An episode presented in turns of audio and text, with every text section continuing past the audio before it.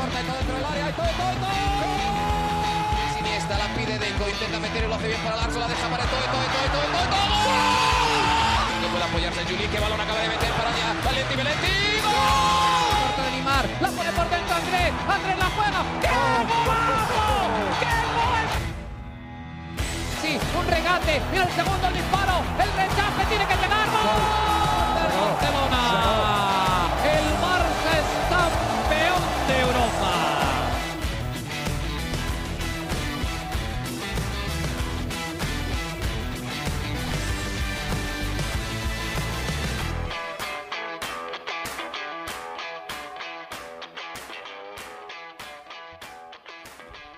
Hola amigos de ADN Barça, bienvenidos a una nueva edición de nuestro podcast. Hoy lunes 25 de septiembre, se está acabando el año, no puede ser, no mentira, todavía falta, pero aquí estamos ya llegando al mes de octubre y siguiendo por supuesto muy de cerca lo que va haciendo el Fútbol Club Barcelona, una remontada importante este fin de semana y este martes un duelo contra el Mallorca, una semana con muchos partidos, después el viernes contra el Sevilla y muchos episodios también de ADN Barça que hoy cuenta nuevamente con la presencia de Mariana Guzmán directamente desde Barcelona. Mariana, ¿cómo estás? Bienvenida nuevamente a nuestro podcast. Alejandro, ¿qué tal? Feliz inicio de semana para ti. Antes de comenzar a hablar del Fútbol Club Barcelona, quiero agradecerle a, a, toda la comunidad de ADN Barça que Ajá. me felicitó por mi cumpleaños. Cierto, es por verdad, favor, hay que decirlo. Verdad. Gracias, chicos, por sus mensajes, eh, por bueno, por recibir con tanto cariño, por hacerme recibir con tanto cariño este nuevo año de vida. Y bueno, como siempre lo decimos, Alejandro y yo, por ser parte de esta comunidad, no solamente los que están en el grupo de WhatsApp, sino todas las personas que nos escuchan por Spotify, por Apple Podcast, por donde sea que nos escuchen, que, interactúan con nosotros en las redes sociales. Al final, esto es lo que le da sentido, ¿no? A, a tener este, este podcast. Así que nada, muy, muy agradecida por el cariño recibido el día viernes 22 de septiembre, un día antes de este espectáculo de remontada en el que ya entraremos a, a comentar.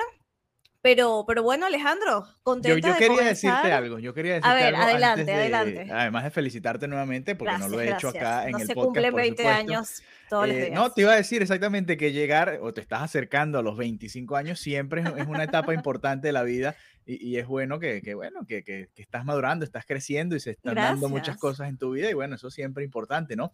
Eh, y estos momentos hay que celebrarlos, hay que, hay que eh, recibirlos con una sonrisa y bueno, que qué bonito que ya estés llegando a ese primer eh, cuarto de cupón que, que, bueno, ojalá lo puedas completar, ¿no? Así que bienvenido, Ay, bueno. o sea, me estabas comentando además antes de entrar en, en, en materia del partido, la remontada, uh -huh. que nos vas a contar cómo lo viviste, porque creo que eh, en el estadio debe haber sido hasta más emocionante todavía, ¿no? Sí, sí, sí. Pero me estabas contando que hoy es nuevamente festivo allá, yo no puede Hoy ser es festivo en Barcelona. Yo sabía Ajá. que esto iba a salir a colación hoy, Alejandro, porque yo sé que desde Estados Unidos sí. tú miras sorprendido nuestro calendario no, de festivos, ¿no? Encantado y con, Exacto.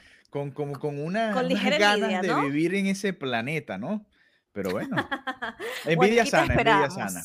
Aquí te esperamos. Sí, hoy es eh, un día importante porque es la fiesta de Barcelona, la Merced, uh -huh. todo el fin de semana. Hoy lunes, actividades en toda la ciudad para celebrar a la patrona de Barcelona. Así que un festivo bastante importante porque son muchos días de celebración en la ciudad disfrutando, ¿no? Lo que es la esencia de, de, Barcelona. Así que, bueno, yo la verdad que mientras más paso años en esta ciudad, yo como lo he comentado varias veces, llegué aquí en el 2015, tuve mis tiempos fuera de, de Barcelona, pero bueno, llegué aquí en el 2015 y sí te digo que antes era súper entusiasta, iba todo, iba al centro, iba a todas las actividades, ¿no? Que, que hacían por estas fechas y mientras más me adentro en los años en esta ciudad, es verdad que ya lo vivo de una manera distinta. No es que no lo vivo, lo vivo de una manera distinta, un poco más alejada de, de tanta gente, como que hay muchas cosas que ya tengo muy vistas, pero, pero siempre yo feliz de celebrar a esta ciudad tan maravillosa que es mi casa y también muy feliz de, este, de, de tener tantos días festivos, que es algo que, que, también como tú miro con muchísimo cariño. Ahora sí, hablemos Ahora de sí. esta remontada de este partido que estuve cubriendo in situ en el Estadio Olímpico de Montjuic.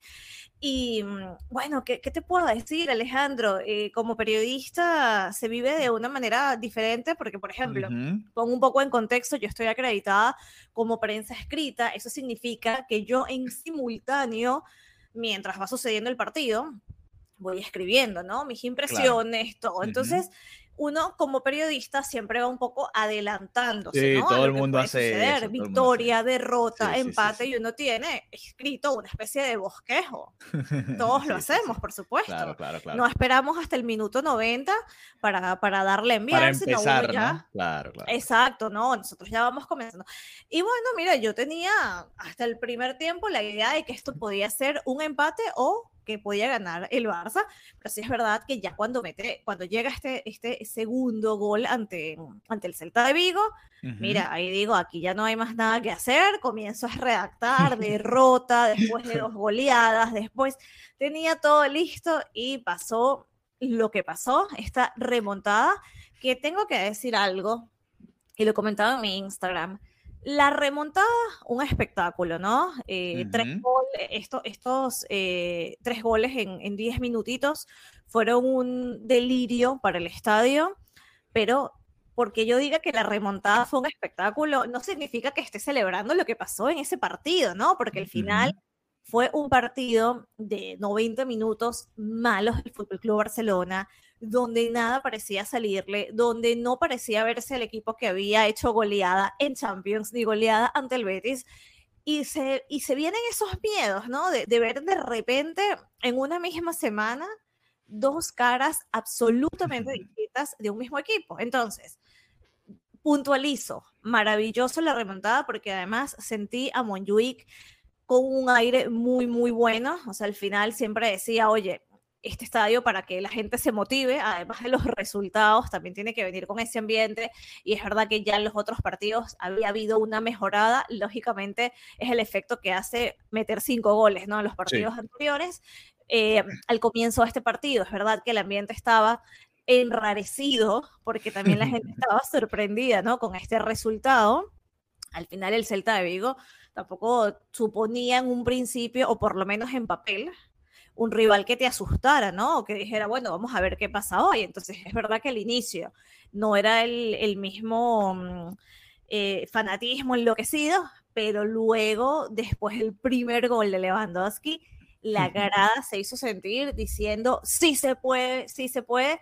Y yo creo que mucho tuvo que ver la afición en, en esta remontada. Así que chapó a la afición del Fútbol Club Barcelona, que estuvo en Montjuic este sábado 23 de septiembre. Y también felicitación, por supuesto, a los jugadores por haber logrado esta remontada que fue extremadamente intensa. Para mí como periodista, vivirla fue, fue muy emocionante y también y ya te dejo hablar, que ya me estoy encadenando, Alejandro. Ya no, pero es que tienes, tienes que contarnos porque lo viviste allá, ¿no?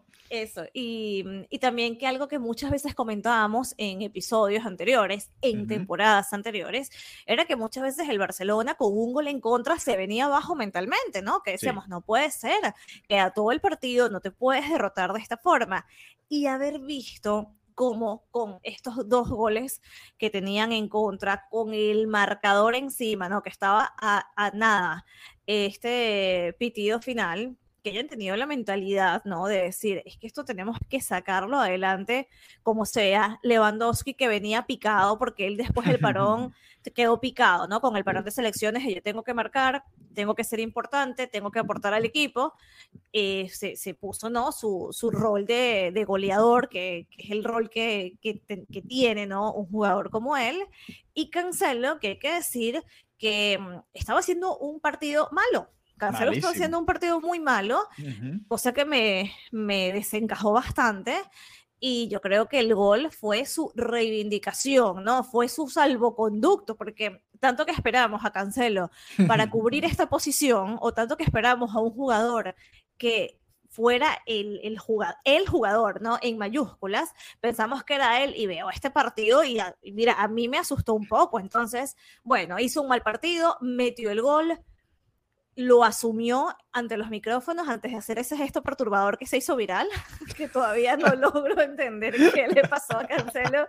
Me da miedo, tengo pesadillas con eso, pero eh, lo, lo asumió asumió que estaba haciendo un mal partido, Alejandro, y eso también me gusta porque, mira, es decir, mira, la verdad, estaba jugando fatal y logré, bueno, meter yo el gol de la remontada. Sabes que le, enseño el gesto a mi esposa y su reacción fue también la misma de, todo el planeta, creo, como que qué está pasando. Pero no sabemos, no sabemos y veremos si vuelve a suceder y si es algo Espero que, que no, por favor, cancele. Un tic nervioso qué sé yo. Eh, te iba a decir, que de los tres partidos que teníamos esta semana, este era como el, el, que entre comillas era el fácil, ¿no? Bueno, el Betis, un, un rival que, que sabemos que, que, que, te juega y que te puede complicar. El comienzo de la Champions, más allá del rival, era el comienzo de la Champions en casa, había una obligación, había una expectativa. Y ya este partido se veía muy como de reojo, como bueno, el tercer partido de la semana y, el que quizás sea el más sencillo, pero al final fue el más complicado y estoy de acuerdo contigo, el Barça merecía perder este encuentro. Hay que ser sinceros, el Celta de Vigo hizo dos goles, pudo haber hecho cuatro o cinco, porque Ter Stegen salvó varias y el Celta falló también además varias. Y, la realidad es que terminamos sacando petróleo, oro de, este partido que debió haberse perdido, ¿no? Y desde el primer tiempo incluso, porque, y, creo que lo habíamos comentado aquí en varios episodios, que había que ver qué pasaba o cómo reaccionaba el equipo contra un rival que se encerrara, ¿no? Que se encerrara bien atrás y que te, te, retara abrir ese, candado que es muy complicado y el Celta jugó el partido perfecto prácticamente, ¿no? El planteamiento, lo decía el propio Rafa Benítez, lo decía el mismo Xavi, que jugaron muy bien, que supieron explotar muy bien el contraataque y para mí, y aquí podemos entrar ya un poquito más en el partido, y al final te voy a contar cómo lo viví yo, porque yo estaba en un estadio, pero de béisbol, y no podía gritar tampoco, estaba ahí contenido con todo lo que estaba sucediendo, eh, y ya te voy a contar cómo, cómo fue dándose todo. Eh, hay que decir también que para mí no fue un buen manejo del partido de Xavi, ¿no? Incluso desde el planteamiento inicial, se suponía que el Celta iba a salir con una defensa de cinco y puso a dos jugadores por banda que no tienen tanto desborde, ¿no? También intentando descansar a Alejandro Valde, puso a Marcos Alonso, tratando de, darle juego también a Ferran Torres, que se lo había ganado, se dejó en la banca a Lamin Yamal y a Rafinha, por ejemplo, dos jugadores que, suelen tener un poquito más de desborde por e, en ese sitio, ¿no? En el campo. Ferran Torres lo habíamos visto más hacia el medio en otros partidos y había generado un poquito más de peligro. Y al Barcelona le costó muchísimo, ¿no? En la primera parte, no, no, no le supo dar la vuelta. Llega el gol del Celta de Vigo, llega la lesión de Frenkie de Jong, tiene que entrar Gaby en una posición que no es la de él, se desarmó todo, parecía un desorden, sacan a Romeo, cambian a línea de tres. El comienzo del segundo tiempo es un desastre total. El Celta pudo haber hecho uno, dos o tres goles en esos contraataques cada vez que Totalmente. El, Barça el balón. Era un sentimiento de que aquí nos van a hacer gol. Eh, no sé cómo no llegó el, el 0-2 antes, más bien, llegó bastante tarde, creo que fue el minuto setenta y tanto. Sí, eso es lo que te iba a decir. Estaban más cerca, estuvieron más cerca siempre de meter el segundo gol que el Barcelona de empatar. Totalmente. los movimientos iniciales de Xavi, los cambios, el planteamiento inicial lo perdió contra Benítez. Perfecto. Ya aquí viene la reacción. La reacción inicial tampoco me pareció buena. Los cambios como que desequilibraron al equipo. Xavi, eh, yo leí un artículo que me pareció muy interesante, el, el título de los colegas de Sport, que decía, jugamos 45 minutos como si faltaran 5, como si estás perdiendo el partido en los últimos minutos y bueno, vámonos todos y, que sea un desorden total y que pase lo que tenga que pasar. Y la verdad es que todavía había tiempo, ¿no? No, no, no era esa situación extrema, estabas abajo por un gol, no tenías que tampoco volverte loco, ¿no? Que creo que fue lo que le pasó al equipo, ¿no? No, no a Xavi, sino al equipo. No, no, se encontraba, ¿no? No se hallaba con esa línea de tres, los mediocampistas que estaban. Al final eh, bueno, cuando volvió al 4-3-3 que mete a Valde, vimos los mejores momentos del, del, Barça, además también obviamente el Celta cansado por todo el, eh, el, esfuerzo que habían hecho, ya tenían ventaja de dos goles, ¿no? Quizás un poco también de relajación mental, no es lo mismo el 1-0, el 0-1, en el que tienes que defender con todo cada jugada porque está muy latente el, empate del rival, al 0-2. Y, y, por eso dicen mucho, y se lo he escuchado a técnicos, a jugadores, que el 2 0 es muy complicado de, de aguantar, porque hay, hay un factor psicológico muy importante, ¿no? El rival apenas te hace el 2-1 ya se anima demasiado y, tú mismo empiezas a sentir que todo esto puede suceder y, al final, bueno, termina pasando. El, yo, mira, fueron 7, 8 minutos, Mariana, en los que vimos al Barça que no vimos en todo el partido. Ese partido, esos, esos 10 minutos que tú mencionas, fue otro equipo el que lo jugó. Porque de resto el, partido, fue terrible, fue terrible. El partido fue muy malo, del peor del año, sin duda, sin duda. Peor que el, que el 0-0 del, del, primer partido con el que se abrió la liga. No tengo ninguna duda de eso. Eh, hoy el Barça, eh, hoy, no fue hoy, el sábado, la verdad que no, me gustó prácticamente para nada, más allá obviamente de, la remontada y, por supuesto el resultado que es espectacular, los dos goles de Lewandowski, eh, Joao Félix con otra asistencia, eh, esas, esos 10 minutos fueron muy bonitos.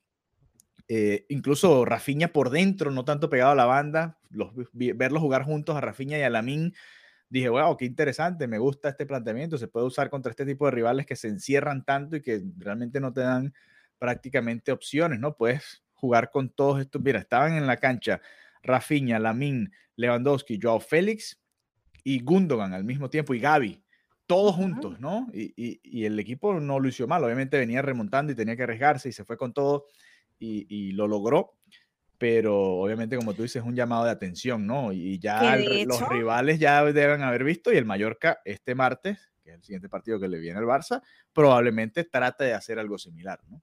Sí, y que de hecho eh, Xavi lo que hizo fue, vamos a convertir a este equipo en el equipo más ofensivo posible, ¿no? Como que se fue por lo que era, lógicamente, la estrategia, entre comillas, fácil, pero la correcta en este caso, cosa que vimos en el resultado, y es, bueno, todos eh, a, hacer un equipo ofensivo, a, que, a que llegue el gol que, que no ha podido llegar. Y en ese sentido, ¿cómo viste esta, este planteamiento? ¿Llegó para ti tarde? O sea, ¿cómo, cómo evalúas, no? La, la o sea, porque algo ya es el planteamiento del partido, que como lo vimos, mira, no era el correcto, ¿no? Pero ya una vez, eh, en función del, del, de lo que vimos con el rival, pero ya una vez comenzó esto, ¿Te parece que, hizo los cambios cuando correspondían? Que también fueron cosas que ya escapaban de él, como por ejemplo esta lesión de Frankie de Jong, que es una malísima noticia para el equipo. Sí, mira, yo por ejemplo no entendí, metió a Lamin y el Barça creo que le dio un pase en los primeros 15 minutos a esa banda, el resto estaba por el otro lado. Eh, tardó muchísimo también en meter a Valde cuando se veía claramente que por esa banda ni Alonso ni Cundé, que después lo puso por allá, o a Ferran Torres, que lo puso por allá, no estaba funcionando ese plan. Por eso digo que, que la reacción inicial dentro del partido no me gustó de Xavi, porque no, no mm, siento que lo que, bueno, quizás digo no me gustó por el resultado, no funcionó lo que se imaginaba Xavi que podía ser la solución en este partido que estaba tan complicado, el 0-1 y la manera en la que se estaba defendiendo el Celta tanto, ¿no? Parecía muy sencillo, que era meter a Valde, meter a alguien que pudiese desbordar por la otra banda también y tratar de buscar de esa manera que se abriesen un poco más los espacios, ¿no? No entendí por qué nos fuimos a la, defensa de tres tan temprano en el encuentro y eh, con, sobre todo con los jugadores que teníamos disponibles, ¿no? Porque no tenías a, a Valde para estar de extremo por izquierda, por derecha a Lamin no le llegaba el balón prácticamente nunca. Entonces yo decía, el plan o los jugadores no entendieron el plan o, no está funcionando como Xavi lo tenía en, mente, ¿no? Ya después, como te dije, vuelve a un 4-3-3 normal, entre comillas, y el equipo se ve mejor. No era un 4-3-3 realmente porque eran, eran muchos interiores, ¿no? Era mucho más ofensivo que un 4-3-3 normal. No estaba Romeo, a Romeo lo sacaron otra vez, otro partido en el que el Barça tiene que remontar y sacan a Romeo de esa posición. Eso te habla un poco de, cómo lo ve Xavi, ¿no? No pasaba tanto con Busquets, obviamente, guardando las distancias, pero esa posición eh, con Romeo rápidamente lo hacen, ¿no? no se ¿Pero crees que es algo puntual de Romeo o la redistribución que él quiere hacer del equipo? Es que no podía, a ver, no ibas a sacar a Gundogan. A Gaby, Gaby había entrado por De Jong, tampoco lo ibas a sacar. Y no te, esos son los dos mediocampistas que te quedaban aparte de Romeo, ¿no? Porque ya y de resto eran puros delanteros, Rafinha, Lamin, eh, Ferran Torres que terminó saliendo después, Lewandowski, Joao Félix, ninguno de esos nombres los iba a sacar, así que no me extraña que haya sacado a Romeo, pero simplemente eh, no me extrañaría, vamos a ver qué hace contra el Porto en Champions, obviamente ya no estará Frenkie de Jong y eso eh, lamentablemente no nos va a dejar ver cuál hubiese sido el plan de Xavi para ese partido tan interesante, pero, pero me llama la atención y a ver si Romeo no va perdiendo fuerza en los partidos importantes de la temporada. Ojo, los partidos importantes de la temporada, dependiendo de quién esté disponible, por supuesto, ahorita sin Frenkie y sin Pedri, por supuesto, probablemente juegue Romeo, probablemente juegue Gundogan, probablemente juegue Gaby y ese sea el mediocampo, ¿no? Eh, con Joao Félix más adelante, eh, Lewandowski y Rafinha o Lamin por una de las bandas. Ese debe ser el equipo en este momento, pero cuando estén todos disponibles, no me extrañaría que sea el sacrificado eh, Romeo.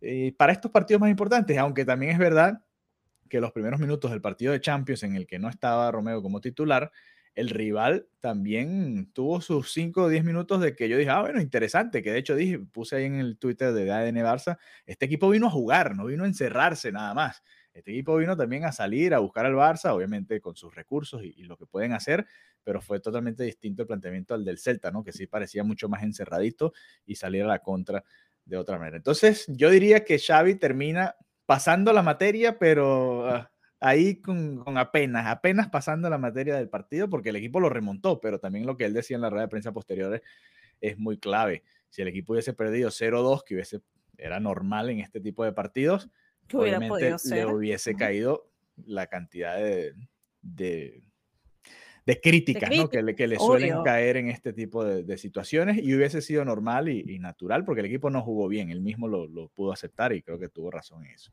Sí, obviamente no, independientemente del resultado, el juego fue el que fue. Hablábamos de, Cancelo, ¿no? Y que mm, si bien fue el que hizo el gol de la remontada, lo que fue su, rendimiento antes de eso. Em, te quería preguntar por Marcos Alonso, ¿cómo, ¿cómo lo estás viendo? ¿Qué, ¿Qué, opinión te merece o qué opinión, opinión no? ¿Cómo, cómo puntúas es el partido? Es que, a ver, es, un poco injusto porque es un rival que se encerró mucho, ¿no? Y, a Marcos Alonso le cuesta desbordar, entonces eh, le estabas pidiendo algo que él ya a esta altura, o nunca ha sido realmente su característica, ¿no? Ir y desbordar al, lateral contrario, y no, es un jugador bastante correcto, que puede hacer los movimientos necesarios para que el equipo fluya, pero no va a ser, no va a ser Valde, no va a ser Cancelo por la otra banda. Eh, creo que le, le, el planteamiento de Xavi le exigía algo que él no te puede dar y me parece un poco injusto para él mismo, ¿no? Que, que le plantearan esa, esa, situación porque había jugado bien el otro partido que jugó, que no recuerdo exactamente ahora de, memoria cuál fue. Me gustó lo que vi en el lateral izquierdo y creo que va a ser una, una, apuesta interesante. Lo veo un poquito más rápido que el año pasado. Vamos a ver cómo se va dando la temporada.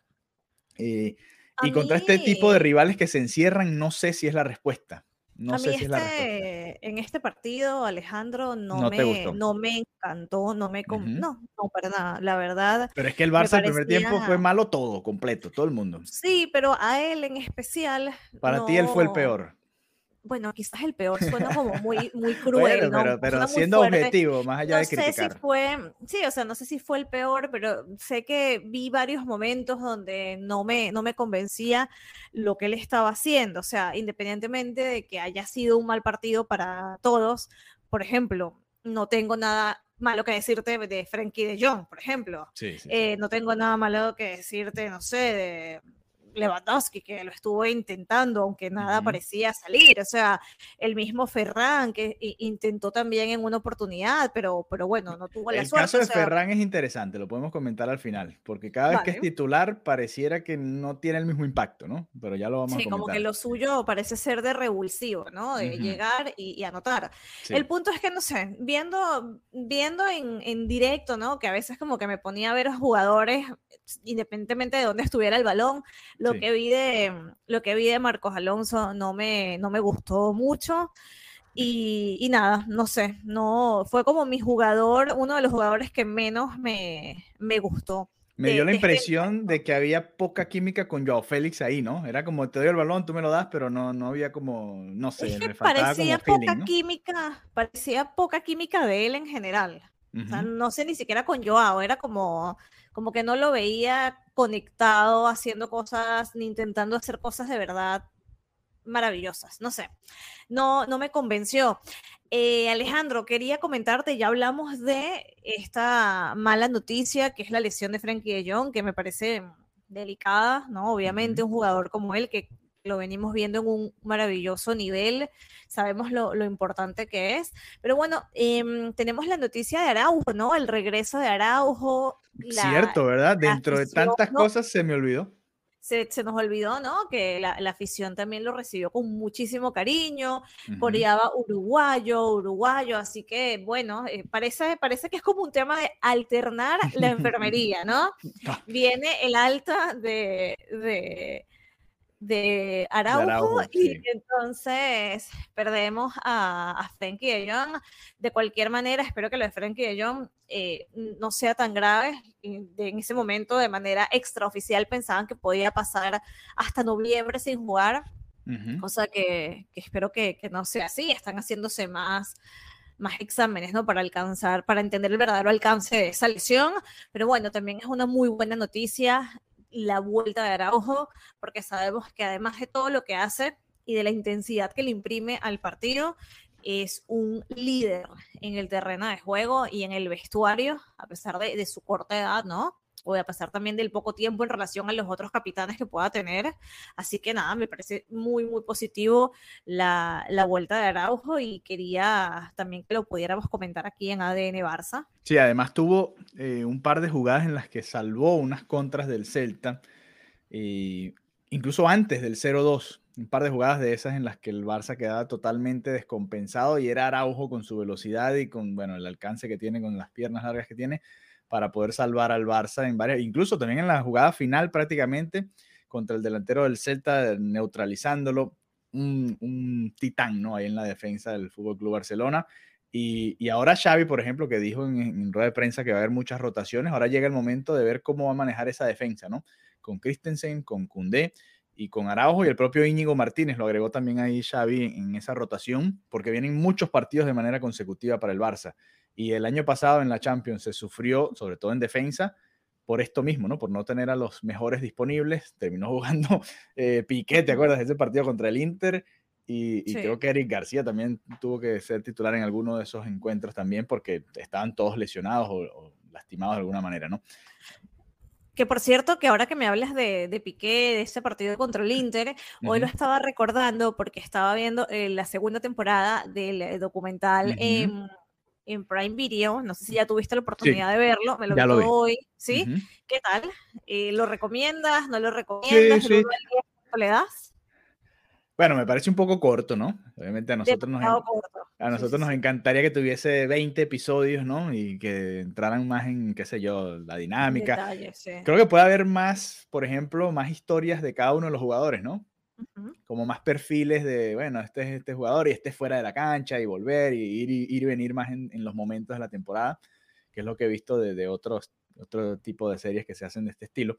Pero me gustó, me gustó. Obviamente me parece muy corto, pero me gustó. Me gustó. Se, mm, se, aborda la temporada como demasiado por encima, como primera jornada, segunda jornada, tercera jornada, ya son campeones. Bueno, pero dame más material, dame más. O sea, había como muchas cosas de que, que hablar más profundamente, ¿no? De Busquets, más a profundidad. La, todos, todos, sí, sí, sí, Jordi Alba, del mismo Piqué, o sea, salió La primera temporada de, Lewandowski, ¿no? Como más detalles de, eso, del Pichichi, los goles, cómo lo vivió. Me sabe a poco esto, ¿sabes? Es como está muy bien hecho a nivel cinematográfico, a nivel, bueno, está, está bien, pero no sé por qué parece como, como que si hubiera muy poco material, inclusive me gustaría eh, conocer más de cerca cómo es el proceso de Xavi, cómo trabaja con su equipo, mm, cuántas personas están involucradas, no sé, me parece que, que, mm, no sé, no, no lo veo como que le sacaron el máximo provecho, se ve que las cámaras estuvieron encendidas toda la temporada, pero es así como, bueno, mira, hay que entregarlo,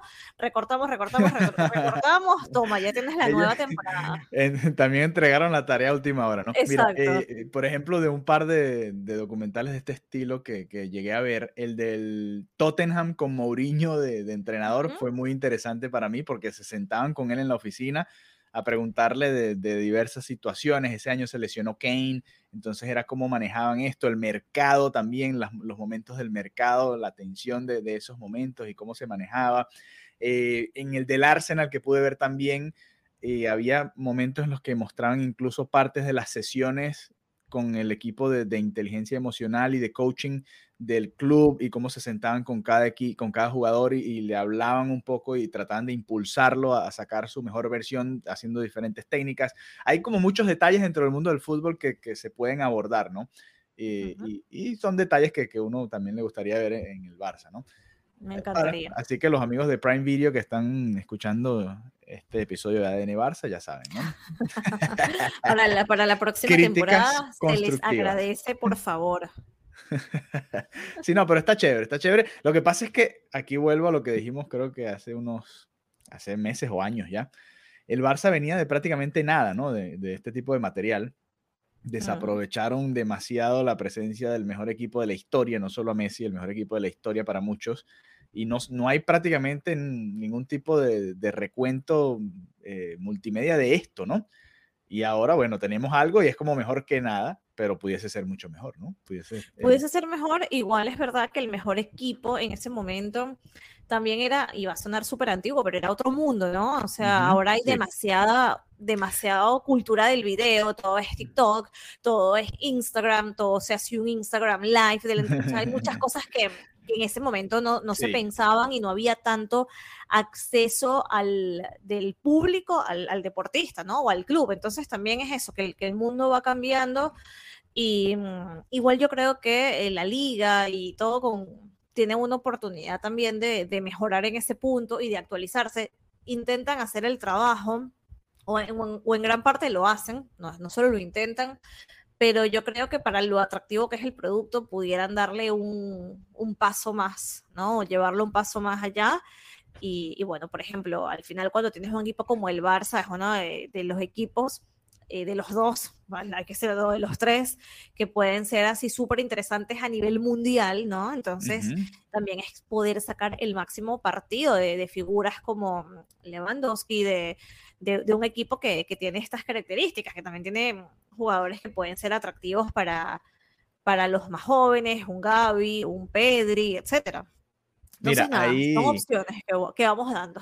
Sí, estamos dando muchas ideas a Prime Video. Muchas ideas gratis. Con, lo, con el material que tienen pueden hacer un documental del Barça de Pep.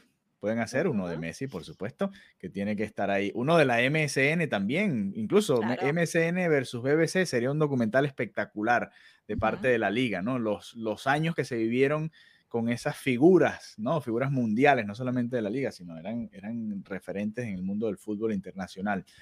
Por mencionar algunas de las situaciones que, que, pudiesen hacer, el recuento de cada una de las Champions es algo que no tenemos tampoco, ¿no? Cómo se fue viviendo cada una de, de, esas copas de Europa que se lograron en los años de Pep y de Luis Enrique al final. Son muchas cosas que todavía no hemos como visto en profundidad, ¿no? Y que quisiéramos ver un poquito más de todo eso. Eh, incluso figuras como, qué sé yo, Puyol, eh, Xavi, Busquets, que tuvieron toda su carrera, en, bueno, casi toda su carrera, porque Xavi se fue después, Busquets está acá, pero Puyol sí, toda su carrera en el Barça, todo lo que fueron esos años, sería interesante también documentales de ese tipo, que los hay por ahí, pero no son del Barça, ¿no? Y, el Barça debería tener un poquito más de acceso a este tipo de cosas. Pero bueno. Contrátennos, básicamente. Sí, eh, para contrataciones, por favor, nos pueden contactar. Es bastante sencillo. A través de arroba ADN Barça Pod, ya lo saben. Así que bueno, nos, fuimos por otro lado, pero bueno, sí, no sé por qué. hablamos de la remontada. aportación a la liga, aportación al Barça. y bueno, yo para, para cerrar, te iba a contar, yo estaba en el estadio de los Marlins, llegué temprano antes del juego, dije, bueno, lo voy a ver allá. Eh, por cuestiones de logística, mejor llego allá, lo veo tranquilo. Igual también vi el derby, por ejemplo, el derby de Madrid, lo vi allá también en el estadio. Y obviamente 0-1, 0-2, pero fue de esos 0-2 que yo dije, bueno, no, no me molesté, sino dije, bueno, voy a terminar de ver el, resto del partido. Y dije, cuidado y no lo empatan por, no sé, algo decía, no, no estaba molesto. Hay otros, hay otros partidos en los que me le hacen el 0-1 al Barça, el 0-2 y ya, ya estás molesto, ya como que, bueno, van a perder y, y ves el partido, pero ya como resignado, ya como molesto. Y no sé, esta vez fue como distinto, no sé por qué. Vino el, el primer gol y dije, bueno, aquí y sobre todo porque sabíamos que iba a haber mucho, mucho tiempo de alargue, ¿no? Yo dije, bueno, si quedan 10 minutos más los 5, 6 o 7, 8, lo que vayan a dar de alargue, aquí todavía queda un mundo de partido, ¿no? El Barça lo puede empatar y ojo y no lo gana. Y al final llegaron los goles. Obviamente lo celebré, pero muy eh, hacia adentro. Sí, sí, sí, sí, De una manera privada. Sí, de hecho llegó, llegó un colega periodista y me pregunta y ve que estoy viendo el partido y me dice, ah, mira, ah, están perdiendo. 1-2, ya había anotado Lewandowski, ¿no? 1-2. Y al minuto empata el Barça, a los dos minutos fue el 3-2 y, es más, le dio tiempo hasta el Celta, el Barça puede haber hecho también otro gol. Eh, fue, fue interesante, fue interesante, pero nada como vivirlo en casa, ¿no? Poder gritar el gol y, celebrarlo en el palco de prensa no lo podía hacer, ¿no? Por supuesto. Así que bueno, lo viví, pero no, no lo celebré tanto como lo hubiese hecho acá en casa o en cualquier otro sitio, con la peña del Barça aquí en Miami o cualquier otro de los escenarios donde a veces vemos los partidos. Así que bueno, eh, este martes el Barça visita al Mallorca. Mm. Lo recordaba Xavi, han sido dos victorias en los últimos dos partidos, pero muy cerrados los encuentros, ¿no? aquel gol de Luke de Jong de cabeza, comenzando un, wow, enero, que recuerdo. Siento que ha pasado años, como, el meme de Titanic, han pasado 80 años. Y Lewandowski, ¿no? Marcó el otro gol del 0-1 en la temporada pasada. Han sido partidos muy cerrados, muy parejos, así que no me espero nada distinto este martes. Y bueno, no lo dijimos, no pero... esperamos, ¿no?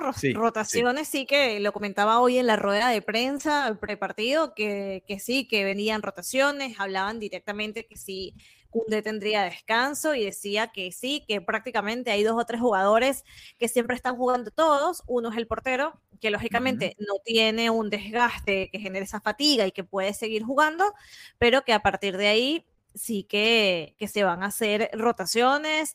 Igual también es el caso para, para el Porto, ¿no? Para esa visita mm. a, Portugal, que, también e, e, se, hace, se hace, no, por lo que hablamos del desgaste y también ahora en este partido, que mm, no haya ningún tipo de mm, lesión, ¿sabes? Como prevenir cualquier cosita extraña que pueda perjudicarte de cara a Europa. No, y además el Sevilla, ¿no? También el viernes. Entonces, eh, tiene todo el sentido. Cundé no se va a querer perder ese partido, ¿no? Entonces, el que va a sentar, el que, se, el que va a descansar, eh, debe ser este, ¿no?